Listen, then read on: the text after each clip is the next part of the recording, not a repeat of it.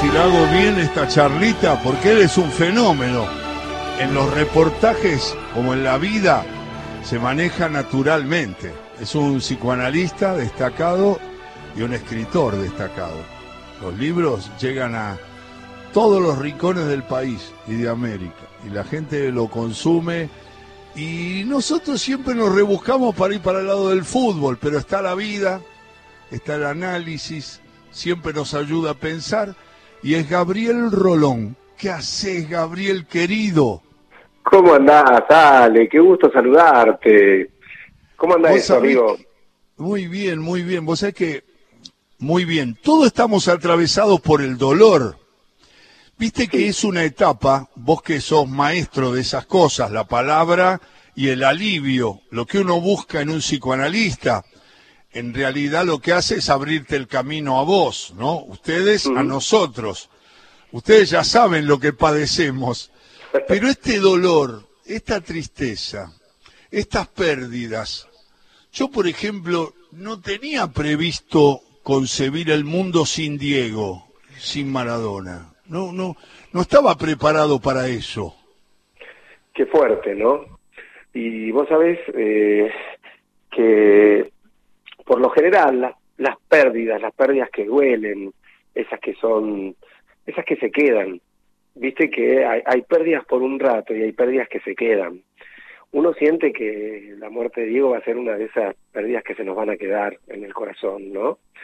Y por lo general esas pérdidas siempre nos sorprenden y nos agarran con, con la guardia baja, aunque uno pudiera decir, viste, consciente intelectualmente o desde un punto de vista racional, y uno se lo se podría esperar esto o podría haberlo visto venir, no se lo veía bien o todo lo que vos quieras, pero más allá de eso hay como como una emoción inconsciente que nos dice siempre no puede ser, esto no va a pasar, como cuando se te muere el viejo, por ejemplo, digo que vos decís, sí, ya está, yo sé que alguna vez mi papá se va a morir, o, y, pero hay algo dentro tuyo que dice, no puede ser, no puede existir un mundo donde no esté mi papá, donde no esté tal amigo, donde ni, ni que hablar, donde no estén mis hijos, o sea, hay, hay pérdidas que son tan, tan tremendas porque no hay manera de prepararse para ellas, ¿no?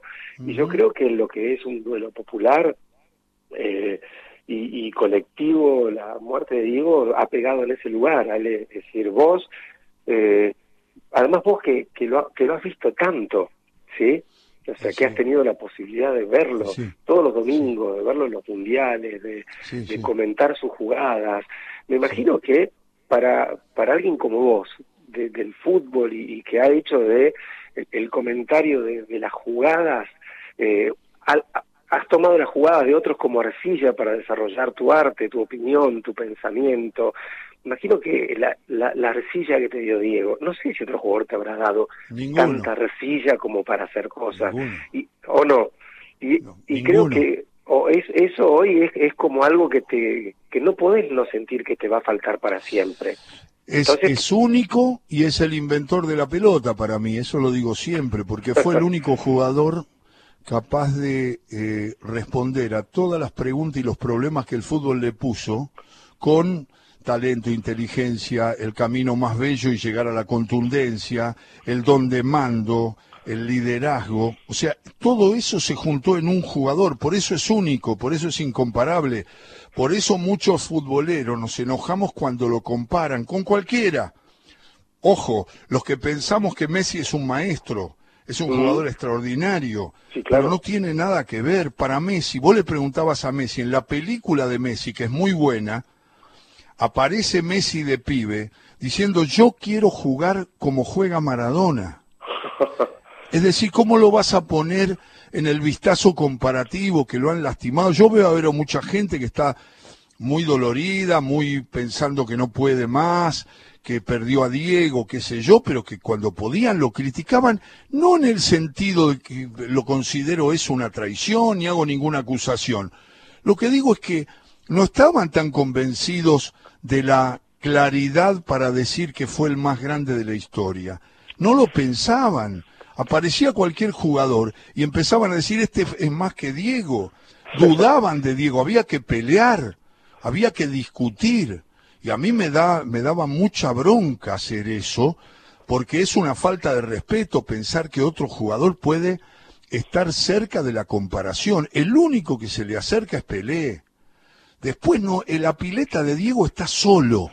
Y nunca va a estar acompañado, porque no se puede tener todas las respuestas que Diego dio al fútbol. Pero además, ¿sabes qué? Tenía una virtud eh, a partir de, de, su, de su talento, ¿no? Que viste que uno por lo general valora mucho a los jugadores que eh, hacen la jugada más, más lógica, más limpia, más pura, ¿sí? Uno ve y dice, mira el pase que, que, que ponía Riquelme, mira este, como la pelota que manejó Bochini, digo por hablar de, de enormes jugadores, ¿sí? enormes, Alberto Alonso, pero viste que Diego tenía la característica de que a veces hacía lo que la lógica decía que no convenía hacer.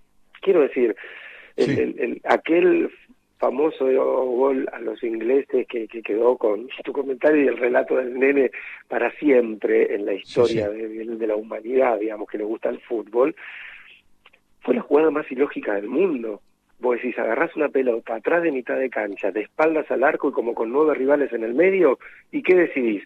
Me doy vuelta en el aire, miro al arco y me voy derecho para allá entre los nueve. Es imposible. Uno hubiera dicho, bueno, a ver, ¿quién tengo libre? ¿Cómo me desmarco? Bueno, y en estas cosas que vos decís, desafiar la lógica misma a partir de la intuición, de esa intuición que da el talento, ¿sí? de esa intuición que es casi como si eh, hubiera podido ver en cámara lenta cuáles eran los pasos que iba a tener que dar para hacer ese gol milagroso. ¿sí? Bueno, digo, ese tipo de cosas en una semifinal contra Inglaterra, digo, sumale todo, ¿sí? Porque a lo, a lo, mejor en un partido relajado te, te, podés mandar una aventura de esas, pero, pero en esas circunstancias, con todo el peso que, que eso tiene, digo, bueno, yo creo que gran parte de las cosas que más nos maravillaron de Diego fue esa, esa cuestión, ¿no? De tener una lógica tan personal, digamos, que, que sorprendía porque era totalmente ilógico para el resto. O sea, eso solo él lo podía hacer. Y eso es así. Yo creo que, eh, eh, no sé, pasará el tiempo y, veremos qué ocurre con, con el mundo del fútbol, pero, pero uno no, no, no, no se me hace que pueda aparecer una, una figura que genere el impacto artístico, creativo y único que generaba Maradona. Es el licenciado Gabriel Rolón que ha tenido la gentileza de estar un rato en todo con afecto charlando de fútbol. Gabriel, si te digo la palabra, ¿viste cómo hacen ustedes que a veces nos dicen a los pacientes que digamos eh, eh, que vos nos decís palabras y lo primero que te aparece sin analizarlo, sin racionalizarlo, ¿qué es lo que te sale? Bueno, si yo te digo infancia, fútbol, barrio, familia, ¿qué es lo primero? ¿Te aparece una cancha, un compañero? Eh, ¿No jugabas, jugabas? Jugaba eh, mucho. Eh, ¿Y qué te aparece? Todo, el día. Mira, me aparece, me aparece un momento en particular. En realidad me aparecen dos escenas, pero la primera que se me vino fue mi padre, mi papá. Sé, es que mi viejo, Ale, se crió en un orfanato, solo donde eh, lo único que tenía era una biblioteca que era del lugar y una pelota de trapo, una pelota para jugar con los otros chicos de ahí. Por eso mi papá era un albañil que había leído a Tolstoy, es decir, era se había acostumbrado a leer mucho por, por su infancia y se había acostumbrado a jugar mucho a la pelota y mi padre era un gran jugador de fútbol, pero muy bueno. Eh, es más, a mí me pasó de ir a, a Carlos Casares a dar una charla, creo que era Carlos Casares, y alguien se me arrimó a la salida del teatro y me dijo, ¿usted es algo del Gaby Rolón? Dice, porque él fue el mejor jugador de fútbol que yo vi en la vida, y yo me quedé porque mi papá me decía que jugaba en la liga, en los pueblos, viste, él estaba el 9 de julio, bueno, y lo que me acuerdo es que yo era muy chico, y cuando te digo muy chico te estoy hablando de 3, 4 años, ¿no? Claro. Y estaba jugando mi viejo, que en ese momento tendría no sé, 30, 29, 30, estaba jugando un partido en el Potrero, allá en, Gregorio de la Ferrera, en La Matanza, eh, y recuerdo que mi viejo le dice a alguien, eh, yo, viste, en, estos desafíos y estas cargadas de pibes de, de, barrio, digamos, no en el desafío que se había hecho, este, mi hijo dijo, yo vos te, te gano con un gol de mi pibe, ¿no? Imagínate, yo estaba fuera de la cancha, yo tenía tres años. Entonces, en un, en un momento yo estaba al costado, atrás del arco, mirando el partido, mi papá jugando, y mi viejo avanza, gambetea a dos tipos, gambetea al arquero, deja la pelota en la línea, me agarra a mí que estaba al costado y me dice patea. Y yo hice el primer gol de mi vida, o sea, mi viejo daba vuelta cargando al otro, le dije, diciéndole, te dije que te ganaba con un gol de mi pibe, ¿no? Me decía, entonces me acuerdo de esa escena de dar vueltas, que me llevara en anda sobre sus hombros y yo haber hecho el primer gol de mi vida. Hablaste de otra escena, Gabriel. Sí, la otra yo tendría, ponele, seis o siete, y eh, estábamos jugando eh, también en, el potrero del barrio allá, y todos pibes chicos, ¿no? Por supuesto. Y viste cómo es esto, a falta de, alguien que quisiera ir, me tocó ir al arco, y me quedé en el arco. Y en un momento vino una, una pelota que, vos imagínate que yo, yo creo que es la pelota que Filiol le, sacó a Holanda, ¿no?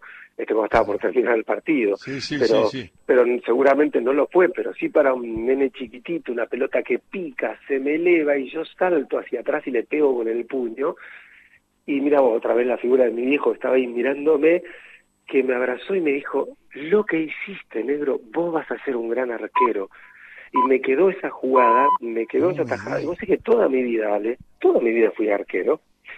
Eh, hasta coquetear con las inferiores de, de, Vélez, de Estudiantes de Buenos Aires, este, y, jugar hasta más o menos grande, eh, de un modo bastante virtuoso, la, la, que la gente se sorprende cuando este, alguien que me ha conocido dice, no, no, Rolón fue un gran arquero, pero en serio, atajaba de verdad. Y yo me, creo que me quedó desde ese momento que mi viejo me felicitó, me miró emocionado, para él el fútbol era algo muy importante, había acompañado toda su infancia, ni más ni menos, ¿no? Eh, y que me dijo eso, me dijo, vos vas a ser un, vos vas a ser un gran arquero. Y a partir de este momento no dejé nunca más el puesto. Yo, desde los siete, yo no sé lo que es jugar al medio. Viste que los pibes al revés, uno que se te tocó ir al arco. fuiste arquero, siempre Toda mi vida, no, no tengo la menor idea de lo que es estar en otro lugar que no sea en el arco.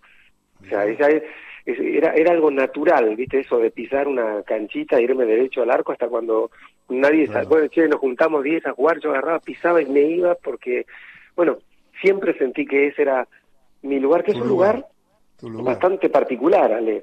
Difícil. pero además tenés la cancha de vuelta. Digo, cuando, cuando un lugar muy complicado. Cuando tus compañeros festejan estás lejos, porque el gol se hace del otro lado. Y, cuando, te hacen el gol te lo gritan en la cara. Claro, exactamente. Cuando vos tenés tu compañera cerca es porque estás en problemas. Cuando hay buenas noticias, tus compañeros están lejos. Es decir, es un puesto solitario, raro, con la cancha dada vuelta. Eh, a, mí me gusta ese puesto, me, gusta, me parece una actitud ante la vida. Mira, es Gabriel Rolón que está charlando con nosotros. Gabriel, em, ¿tu viejo de qué jugaba? Mi viejo jugaba de, hoy sería un enganche, digamos. Un 10. Claro, si bien era, era diestro, pero jugaba de 10. Sí, jugaba de 10 o jugaba de 8, pero cuando jugaba mi viejo él era el, creativo de los equipos donde jugaba. ¿Cómo, una gran cómo, Claro, ¿cómo razonás la pasión? Porque sos de boca, ¿no? Sí, sí, sí. ¿Y cómo, cómo lo manejas eso con tu, tu profesión, tu, tu vocación? Y, y, cuando hay momentos que, viste, no tenemos más racionalidad, somos unos locos que discutimos, peleamos, gritamos, con emociones y, nos enseguecemos. ¿Cómo sos?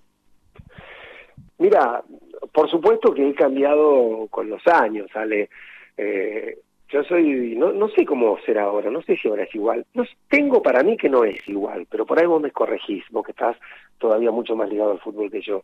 Pero cuando yo era chico, y estoy seguro que cuando vos también eras chico, eh, River le ganaba a Boca y yo no quería salir a la vereda. ¿sí? O sea, los pibes del barrio me cargaban, el de River me cargaba. Digo, eh, salir después de haber perdido con River se hacía difícil, ¿sí? Eh, nadie te decía nada ni agresivo ni, ni de malo, éramos siempre los amigos y los compañeros, pero la cargada futbolística, e-, era importante el fútbol en la vida de los chicos de aquella época. Lógico. Pensá en esto, Ale. Eh, con una pelota jugábamos 20 pibes, ¿sí? Todo el barrio con una pelota. Digo, eh, ahora por, la, por cómo se dan las cosas, 20 chicos necesitan 20 tablets diferentes y cada uno juega un poco en su mundo. La pelota, la pelota era algo que socializaba y unía, ¿sí? Y ahí vamos jugando nuestras amistades y también nuestras diferencias. Entonces yo vivía esa, esa pasión futbolera, me acuerdo, ¿te acordás el, aquel quinto penal que el loco Gatti ataja este, la primera Copa Libertadores que gana Boca? En Cruzeiro, eh, contra Cruzeiro en Montevideo. Exactamente, bueno, yo me acuerdo de haber visto ese penal, eh, en, mi viejo estaba mirándolo en la cama, yo este, arrodillado en el piso a su lado, eh, recuerdo la, la emoción con, con, la que viví eso y todo, todo ese costado pasional. Eh, entonces, como vos decís, la, la pasión y la razón no se llevan muy bien, ¿no? Por eso la pasión hay que tenerle un poco de respeto digo, porque no es cuestión de apasionarse en cualquier lugar. Entonces, yo hoy por ahí soy un poquito más racional con el tema del, del fútbol. Quiero decir, lo puedo manejar. Yo eh, juegan Boca River, yo pongo un rato y si me doy cuenta que River nos va a ganar, apago la tele y me voy a tocar el piano. Y me olvido. Porque si, porque si no sufro, ¿vale? ¿Qué crees que te diga? Pero puedo manejarlo puedo manejarlo. Si veo que nosotros estamos ganando, me quedo y lo disfruto, pero he decidido hace rato que no quiero sufrir por el fútbol, que no quiero que la pasión eh, me, haga, me haga poner mal. Entonces, este, solo, solo lo, estoy utilizando como para disfrutar de buenos momentos cosa que te imaginás, este, con como está jugando River en los últimos años, como está jugando Boca, es algo que no me sucede muy a menudo. Claro, claro. Eh, Gabriel Rolón, Gaby, eh, la, la sensación que tenés en recuerdos de jugadores, de, de, de, Boca o, de, o del equipo que sea, cuando ibas mucho a la cancha, no sé si vas tanto ahora, me parece que no. No, eh, no, no. digo, yo fui mucho ¿quiénes te aparecen? Boca. Sí, ¿quiénes te aparecen, además de Diego, como jugadores que, que siempre recordás, digamos? Bueno, el primer arquero, mira, bueno, fue por el puesto, pero me, acuerdo de un uruguayo llamado Mazurkiewicz. Extraordinario, de Peñarol. Exactamente, me, me, acuerdo de haberlo visto en uno de esos partidos que se televisaban por las Copas Libertadores, yo era chico, y me acuerdo de haberlo visto hacer un par de cosas que me, me quedaron grabadas, me quedaron muy grabadas como como de un gran jugador. Eh, después, por supuesto, que yo, yo seguí bastante a el año donde Pastoriza fue el técnico de Boca, ¿te acordás? Eh, sí, el Pato Pastoriza. Sí, sí, fue un año, fue una, una época donde yo lo seguí bastante a, a Boca y me acuerdo, por supuesto, digamos, me acuerdo del mono Navarro Montoya, me acuerdo de aquella defensa de, de, de Bernía, Sá, Mouso, Tarantini, eh, me acuerdo de, ese, de eso, del Chapas Unido, me acuerdo de haber visto jugar a Marangoni, eh, que supongo que considerás, con, considerás conmigo, ¿vale? que ha sido un, un jugador tan maravilloso para haberlo parado ahí de cinco, eh, que, que entendía el juego y el fútbol de una manera tan buena, me acuerdo del, del Beto Márcico, por supuesto, de, pero un poquito que te quiero decir algo de Marangoni. Para mí, en mi selección argentina de todos los tiempos, es mi cinco titular. Muchísima gente de fútbol pone a Redondo, a quien respeto y admiro. Pero mi jugador es Maranga, es Claudio Marangoni, mi cinco. Yo estoy con vos, para mí es uno de los, de los jugadores que yo vi moverse en la cancha, de los que lo vi moverse con más inteligencia, eh, a él, después, bueno, a Brindisi, cuando jugaba de ocho en Boca, ¿sí? Esto de nueve jugaba en realidad en Boca ya. Eh, no, no lo recuerdo de la época de Huracán, pero sí de cuando jugó en Boca. Bueno, era un 8-9, era un 8-9 porque fue un... Siempre tuvo el 8, pero siempre jugó de 9, porque era un gran definidor. Tremendo, tremendo, un tremendo definidor. Bueno, mm, me acuerdo de Feldman, que era un, un puntero izquierdo muy interesante. Eh, bueno, eh, vos sabés que a mí me tocó por casualidad ver aquella final que donde Boca gana la Libertadores eh, contra el equipo de Bilardo, ¿te acordás? Que ganó claro, sí. Cinco, el, Deportivo Cali. claro, no me acuerdo, pero yo justo eh, pasé por lo de mi tío porque sí esa tarde y se estaba preparando con todo y me dijo, te venís conmigo a la cancha. Este, y me llevó, yo ya tenían las entradas, así que de casualidad pasé a saludar y terminé en la bombonera. Y me acuerdo aquel último gol de Lever Mastrangelo. Ajá, sí. Tan extraño, ¿te acordás? Que le, le, pegó de un costado raro y entró en un ángulo. Bueno, que, que también me parecía un jugador muy interesante, Mastrangelo. Entonces, bueno, hay, hay algunos jugadores y otros que no son de Boca, pero que los he padecido y admirado, como Alonso, como Bocini, como Bertoni. Digamos, hay una serie de, jugadores que me han quedado grabados, algunos jugadores de, aquel aquel huracán campeón que también parecía este que, que bueno a mí Ardiles me gustaba mucho me parece un gran jugador Houseman eh, bueno, René, René Houseman me parecía un, tipo impredecible, también impredecible. O sea, esos que agarraban la pelota y vos no sabías qué podía pasar. Entonces, bueno, digamos, creo que fue una época eh, de muy buenos jugadores para los que vimos fútbol en aquel momento, Ale. Tal vez porque no, no se vendían tan rápido o tanto y se quedaban acá. Entonces vos los podías ver. Claro, hoy, ¿cuánto se hubiera quedado René Houseman en Huracán hoy? ¿Cuántas temporadas hubiera jugado? o, Gaby, Independiente. Gaby, si ¿cuánto vale? Gaby, si a Messi no lo viste en Newell's. No, claro. Ni, ni, en Newell's lo viste. O sea, bueno, por la circunstancia que se fue enseguida y lo, lo tomó el Barcelona. Pero acá no, no y, si no lo vemos un ratito, este chico de Vélez que juega tan bien, Tiago, ¿cómo se llama? Almada. Este chico se va en cualquier momento. Es un jugador de una técnica extraordinaria y sí, es, muy complicado. Hay un problema en eso, Ale. No sé si vos compartís conmigo, digamos, y que por supuesto es maravilloso para, para los chicos que juegan y que se abren un futuro y que pueden vivir bien y ganar dinero. Digo, pero, pero para el hincha de fútbol, eh, te dificulta encariñarte con tu equipo. ¿sí? Sí. Quiero decir, porque vos decís, por suponente, no sé, Benedetto, decís, aparece un 9 que te gusta, me parece que está bueno para 9 de Boca y no terminaste de convencerte y ya está vendido, ¿no? Entonces ya, ya no tenés la posibilidad de, decir esto, eh, Gatti, Pernía, Sá, Mouso, Tarantini, Benítez, Uñez, Sanabria, o sea, esta cosa de decir, bueno, vamos, ya sabemos quiénes somos y el equipo, te dura un campeonato un equipo. Entonces, esta cosa que era eh, encariñarte como, como, bueno, como la gente de, Independiente como Chini, por ejemplo, te cuesta mucho, porque los jugadores los disfrutás poquito. Y yo creo que también eso va en contra no solo del cariño, sino del disfrute, porque si cada vez que aparece una perla vos la, la sacás de, tu collar, o sea, realmente, ¿no? Eh, es, atenta contra la belleza del fútbol argentino, me parece todo esto.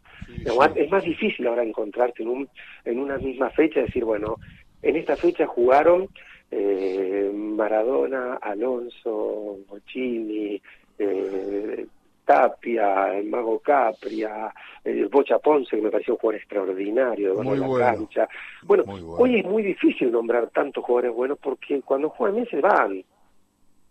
Se van, Se van, se van. Y además, eh, cuando Gabriel Rolón mencionaba a todos los jugadores de Boca, que, que, que, se quedaban y que armaban equipos que duraban un buen tiempo y que tenían contacto con el éxito y también con algunos fracasos, eh, el rival, Gaby, el rival, Gabriel, también venía, si venía Independiente, venía Bocini. O sea, vos ya tenías identificado los rivales, cuán peligrosos, cuán talentosos, cuán eh, vulnerables eran, pero ahora cambian todos los días. Sí, sí, y eso yo creo que, como te digo, atenta contra el disfrute del, deporte, porque era muy muy hermoso este pensar que se te iban a venir eh, Bochini y Bertoni el domingo, ¿no? O este que, que, se te venía JJ y Alonso, o que se te venía este eh, eh Houseman por el lado de Huracán, o sea, vos estabas con eso, Vos sabés que de qué equipo me, me acuerdo yo bastante. ¿Te acordás del Chacarita campeón con Marcos? Sí, cómo no. Le está dando una alegría a mucha gente. Tengo muchos amigos. Eh, Jacu, un, querido amigo, muy amigo de Leo Sbaraglia, eh, siempre me dice, no nombrás a Chacarita, y vos dijiste eso, 69 Petrocelli, Angelito Vargas, Puntorero, García Cambón. Qué bárbaro. Eh, vos, bueno, vos sabés que yo me acuerdo porque mi papá escuchaba muchísimo ese Chacarita que salió campeón, mi hijo era de Boca, pero ese año lo que festejó Chacarita, porque me decía, porque juegan bien, negro, me decía vos tenés que ver a los que juegan bien, dijo, a veces es Boca y cuando no es Boca también tenés que disfrutar de los que juegan bien.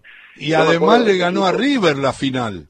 Y además le ganó a River la final 4 a 1. Ni más ni menos, ¿no? Qué arquero Petrocelli, eh, también, hablando de arqueros, qué bárbaro. Te voy a decir una cosa de un amigo futbolero querido que siempre está y ahora está escuchando seguro, Huguito Merlo, que sabe un montón de fútbol y siempre me dice lo mismo. Cuando yo le nombro a Puntorero, recordamos un jugador, me dice dos pelotas. Donde juega Puntorero, dos pelotas. 21 jugadores juegan con una pelota y la otra la tiene Puntorero. Manija, le decían. Qué jugador. Y además tuvo algo que lo volvió famoso que fue la figurita difícil de esa temporada, Ale. Sí, sí, la tuve, la tuve. ¿Te acordás lo difícil que era conseguir a Puntorero? En serio. Uno daba, porque la que te faltaba para el álbum y la pelota era Puntorero. qué bárbaro, ¿eh? Qué locura, qué locura. Qué, qué, qué, viaje me está, me está pegando en el túnel. Está bueno, ¿viste? Sí, Escúchame, ¿lo viste lo viste jugar o lo viste dirigir a Sabela? ¿Lo identificás a Alejandro? Sí, lo vi jugar, lo vi jugar, jugaba en River, este, y en, y en, estudiante, ¿no? Pero jugó en River. Fue campeón con el equipo de Bilardo, jugaba muy bien, jugaba Ponce, Russo y Troviani. Gotardi y Trama, es un equipo extraordinario, 82. Y un gran jugador, Sabela. Mucha técnica, mucha técnica y, un, y un entrenador con un mensaje muy lindo, muy, muy piola, muy de estudiantes, eh, con, con, con, mística, con, con, con, identidad fuerte, pero un tipo muy sabio, muy sabio. ¿eh? La verdad es que yo no tuve tanta relación con él. Lo conocía porque jugaba en Jeva, en el interno de Jeva, daba cátedra. Yo no jugaba en el nivel de él, así que estaba lejos. Este era un maestro del fútbol pero pero nunca hablé tanto con él, no lo tengo tanto y he, aprendido con el tiempo a valorar cada una de las cosas que hizo y dijo. La verdad que fue un verdadero profesor, eh, Alejandro. ¿eh? Y además, vos sabés que a mí me pasaba lo que te pasa, por ejemplo, cuando ves, no sé, al, profe Tavares, por decir a alguien, ¿no? Eh, quiero decir, que vos sentís que entra un caballero a la cancha, ¿viste? Eh, que, que vos sentís que tenés un técnico que, que te enorgullece que esté en el banco de tu equipo. Digo, eso para mí es muy importante. Digamos, este, la, la trayectoria, la actitud que tuvo este, cuando fue técnico de la selección, el respeto que, que generaba su, su imagen, ¿no? Y a mí me gusta eso, me gusta eso, me gusta sentir que Además, nosotros, imagínate que vemos a, los jugadores de fútbol, y uno, claro, los admira, los idealiza, sabe que a lo mejor algunos son millonarios, sobre todo si están en la selección, juegan en Europa. ¿Sabes qué, eh, Ale? Son pibes. a veces perdemos de vista que son chicos. Algunos tienen 19, otros tienen 23, 28. A ver, el más grande uno dice, está viejo para. ¿Cuántos tiene? ¿32? ¿31? ¿33? Son, son muchachos o son chicos y saber que un grupo de muchachos y de chicos está siendo aconsejado, dirigido eh, por, por, alguien como Sabela, por alguien como Peckerman, digo, por, decir esas personas que vos sentís que te dan una tranquilidad, que vos sentís que no solo se trata de fútbol, sino que se trata de una enseñanza vital la que esas personas te pueden dar. A mí eso me, me, me gusta y lo agradezco mucho, Isabela lo tenía. Eh, Gabriel, eh, quiero que digas cómo, cómo estás con el tema de streaming, estás haciendo cosas, estás en actividad más allá del, del lío, cómo está tu profesión en ese sentido, si haces este psicoanálisis virtual, eso de, de estar conectado por Zoom con el, con el paciente. Contanos un poco eso de tu actividad profesional y, y personal. Estoy atendiendo de manera virtual, Ale. Estoy, sí, desde que empezó la pandemia, eh, atiendo por, por internet. Por suerte, la mía es una profesión que, que nos permitió a los psicólogos seguir trabajando y que este, de alguna manera eh, trabajamos de un modo que funciona, ¿sí? Eh, hay profesiones a las que a lo mejor se les dificulta un poco más. La nuestra eh, ha, demostrado que, que, podemos trabajar así, lo cual es muy bueno no solo para nosotros, sino también para nuestros pacientes.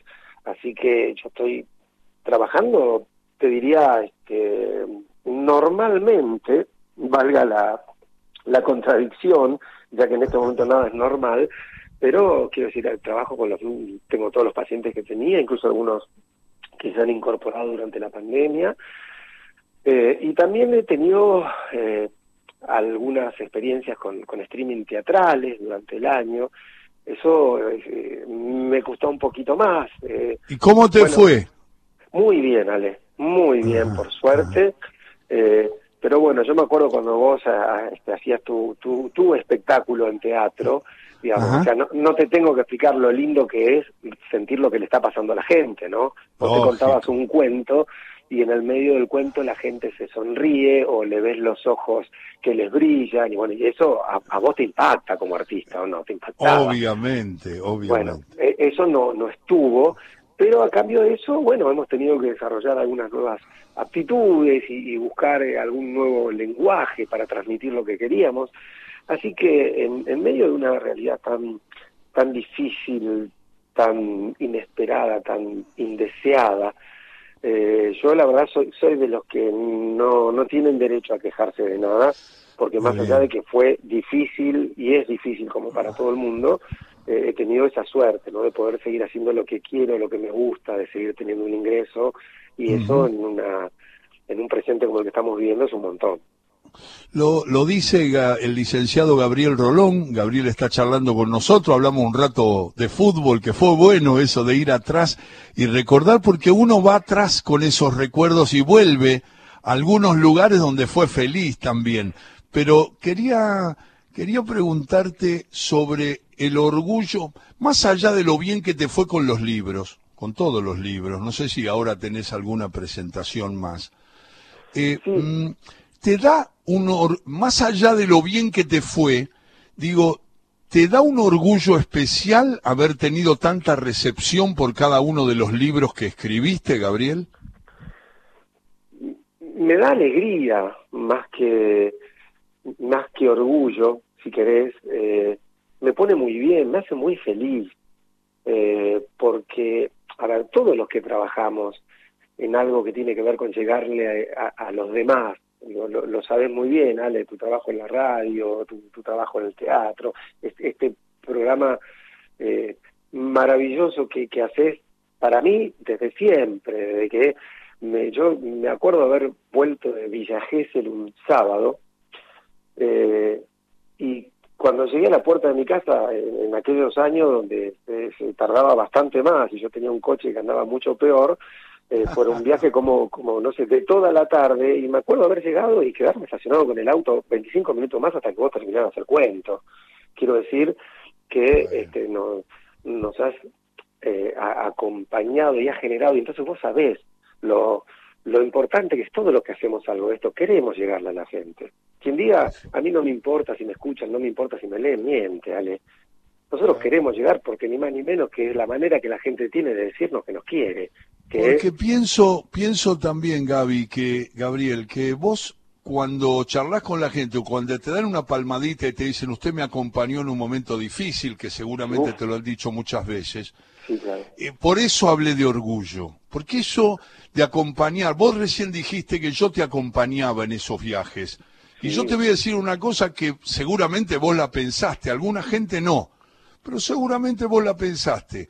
Yo también me sentí acompañado por vos, porque el episodio de que se ha difundido tanto esa compañía de un cuento en un momento difícil o una señora que un día en una provincia me dijo yo estaba pasándola mal y usted me habló de un cuento de esperanza futbolera, de muchachos, de chicos y la verdad no es que me arregló, yo no resolví el problema, pero lo encaré diferente.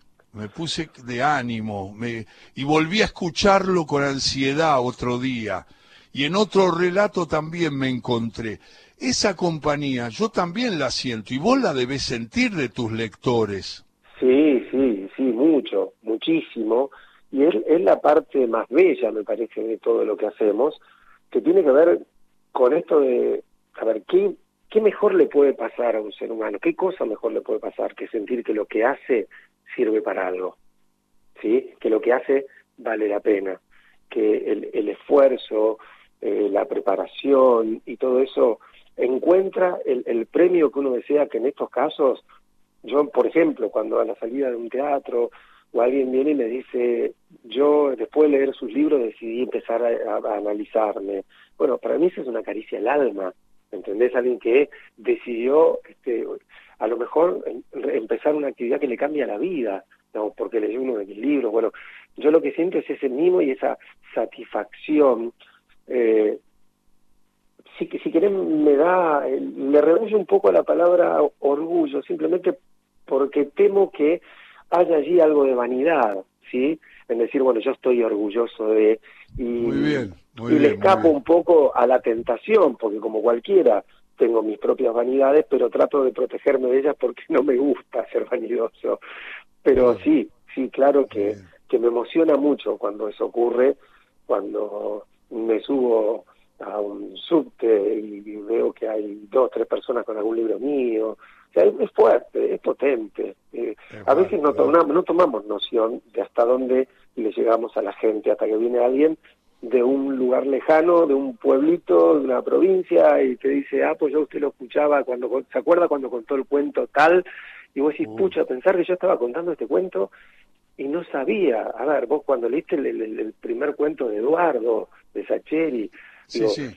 no, no, no sabías que estabas a punto de participar en el nacimiento de, de, un gran escritor, de un tipo que iba a emocionar tanto a la gente, y fuiste parte fundamental de ciertos momentos de la historia de todos nosotros. Entonces digo, yo cuando siento que algo de esto pasa con mi obra, me emociono mucho. Claro, eso, eso genera la emoción. Eh, Gabriel, eh, ¿estás escribiendo?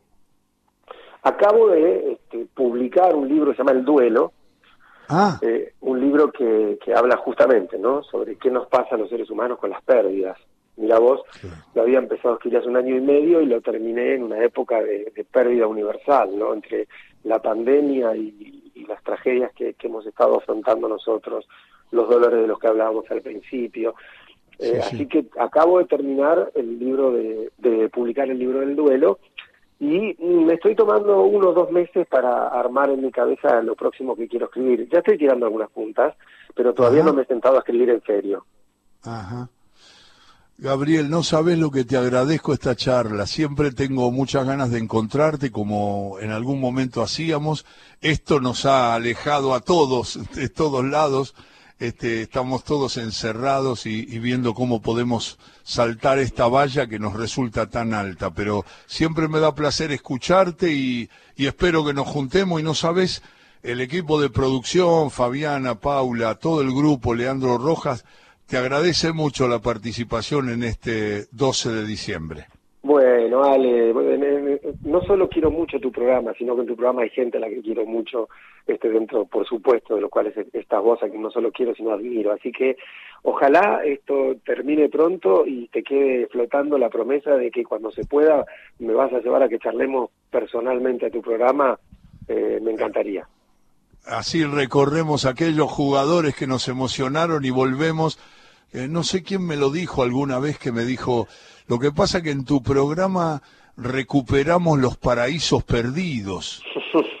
Recuperamos Sí, sí. aquellos partidos, aquellas emociones previas a enfrentar a los de la otra esquina y, y el valor de un triunfo y la amistad y, y la responsabilidad frente al otro, ¿no? Y esas cosas son las que dicen Dolina, Sacheri, Benedetti, Galeano, Fontana gordo, Rosa, ¿no? Soriano. Soriano, Claro. Giardinelli, todos evocan esas épocas y nos llevan ahí, ¿no? Y nos estamos otra vez con los compañeros, estamos otra vez con una vida que parecía diferente y que después naturalmente, fue embelleciéndose y empeorando, como es la vida, ¿no? Sí, mira, este, Fernando Pessoa, que bueno, es el poeta que mejor perfectamente. Le, escribió a, lo ausente, según mi parecer. Él comienza su, su poema aniversario diciendo en la época en que en los tiempos en que festejaba mi cumpleaños, yo era feliz y nadie estaba muerto. Qué bueno. Mira qué fuerte, ¿no? Ya lo, lo, dijo todo. Y yo creo que tu programa le tiene la magia de retrotraer en el tiempo una época donde éramos felices y nadie estaba muerto. Digo, por eso tanto te lo agradecemos tanto. Me quedo con esa frase tuya y con un abrazo fuerte te doy, cálido, querido maestro. Abrazo, Ale querido, abrazo, abrazo enorme para vos y para todos los chicos del programa y para tu público. Gracias por esto. Gabriel Rolón, mejorando la tarde de todo con afecto.